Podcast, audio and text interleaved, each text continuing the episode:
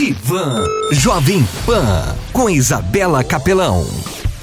Olá, seja muito bem-vindo, muito bem-vinda ao podcast Divan Jovem Pan e sinta-se à vontade. Eu sou Isabela Capelão e hoje estou aqui para responder a pergunta de um ouvinte, o Leonardo. Isabela, eu me empenho com zelo na minha função de gerente na empresa que trabalho, mas o meu chefe não se dedica. O que fazer? Leonardo, a partir da sua pergunta eu percebo que existem duas situações diversas aí. A primeira, que é o seu comportamento, dedicação, empenho e zelo no trabalho, ou seja, a sua forma de exercer a sua atividade laboral, que está super adequada, já que a expectativa de quem contrata é ter um profissional dedicado, que gere resultados para a empresa e outras coisas mais de acordo com a função exercida e com as demandas do cargo e da organização. Não sei há quanto tempo você trabalha nessa empresa e nem se você já chegou com a função de gerente, não sei esses detalhes, mas é importante que tenha sido feito um alinhamento entre você e a liderança das expectativas e demandas, além da realização de feedbacks e avaliações de desempenho. Porém, quando é empresa de pequeno porte, nada disso acontece. Então, a minha sugestão, diante desse primeiro ponto, seria você escrever algumas questões que considere importantes para alinhar com o seu líder e propor uma conversa, fazer algumas considerações. Mesmo que seja seu chefe, como você disse, não te isenta da responsabilidade sobre a relação e nem te impede de propor uma conversa para alinhamentos, entende? Isso não quer dizer que você será desrespeitoso e nem irá questionar a atitude dele, apenas entender as expectativas em relação ao seu trabalho e entender um pouco também os valores e a cultura da empresa, para saber se estão congruentes com os seus. Agora vem a pergunta: depois de analisar isso aí, vale a pena continuar nessa empresa? Os seus objetivos estão claros? O que você está buscando com esse emprego? Quais são as suas expectativas nessa empresa?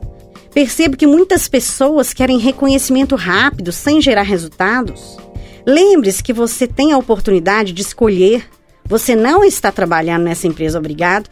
Porém, se você já tomou a decisão de que deseja permanecer na empresa, o que você poderia fazer Quais outras ações para melhorar esse incômodo com seu chefe? Reflita aí sobre isso, Leonardo. A segunda questão é a postura dele, ou seja, a falta de dedicação impacta o resultado do seu trabalho ou está te sobrecarregando de alguma forma? Eu concordo totalmente que líder deve ser um, um exemplo. Porém, se ele for o dono da empresa, a história muda e ele não muda, já que tudo será os moldes dele. Então, você precisa saber se vai querer ou não. Você vai aceitar as condições de acordo com esse alinhamento, com os valores, com a cultura e com o estilo dele. As suas ações não devem estar atreladas às do seu chefe e nem de qualquer outra pessoa. Devem estar de acordo com a sua contratação e com o seu estilo de exercer. Faz sentido para você, Leonardo? Por outro lado, estar num ambiente em que você percebe que é o único preocupado em fazer as coisas acontecerem e a trabalhar com dedicação, aí a situação complica. Na maioria das vezes, onde existe crise, existe também oportunidades. Se você quer continuar na empresa, está satisfeito, trabalhando lá, que tal mudar de área, função, chefe ou se não sair da empresa? Para isso, seria interessante saber se existe essa possibilidade de mudar de área ou de função fazer um balanço entre as perdas e ganhos. Então, pegue um papel, uma caneta ou lápis e vai anotando aí. Nós vamos fazer aqui alguns exercícios para ajudar nesse sentido. O que você ganha? O que você perde? O que você deixa de ganhar? E o que você deixa de perder? Percebe que isso é diferente? Pensa um pouco aí e vai escrevendo para fazer essa análise. Leonardo, agora eu te convido a fazer uma outra análise dos pontos positivos negativos das oportunidades e risco de duas situações. Uma delas, continuando como gerente dessa empresa X aí, do jeito que está com esse chefe e tudo mais. E outra, considerando que você estará fora dessa empresa X. Ou seja, sair dessa empresa X. Vamos lá? Então, você já deve estar com o papel aí, caneta, lápis e tudo mais.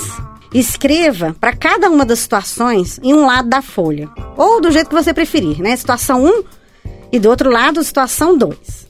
Aí você divide cada página em quatro quadrantes e comece pela situação 1.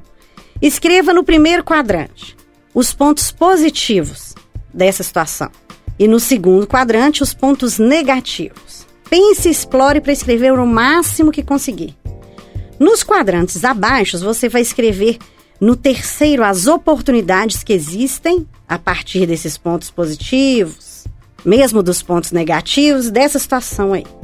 E no quarto, você vai escrever os riscos, as ameaças que existem, os desafios que existem nessa situação 1 um, a partir desses pontos negativos ou mesmo dos positivos. Escreva aí, no caso, para a situação 1 um, inicialmente. Em seguida, Leonardo, você vai fazer o mesmo para a situação 2, na outra página, ou seja, escrever os pontos positivos no primeiro quadrante, os pontos negativos no segundo quadrante, as oportunidades no terceiro quadrante e no quarto quadrante, os riscos e ameaças. Da mesma forma que você escreveu para a situação 1, você vai escrever agora para a situação 2.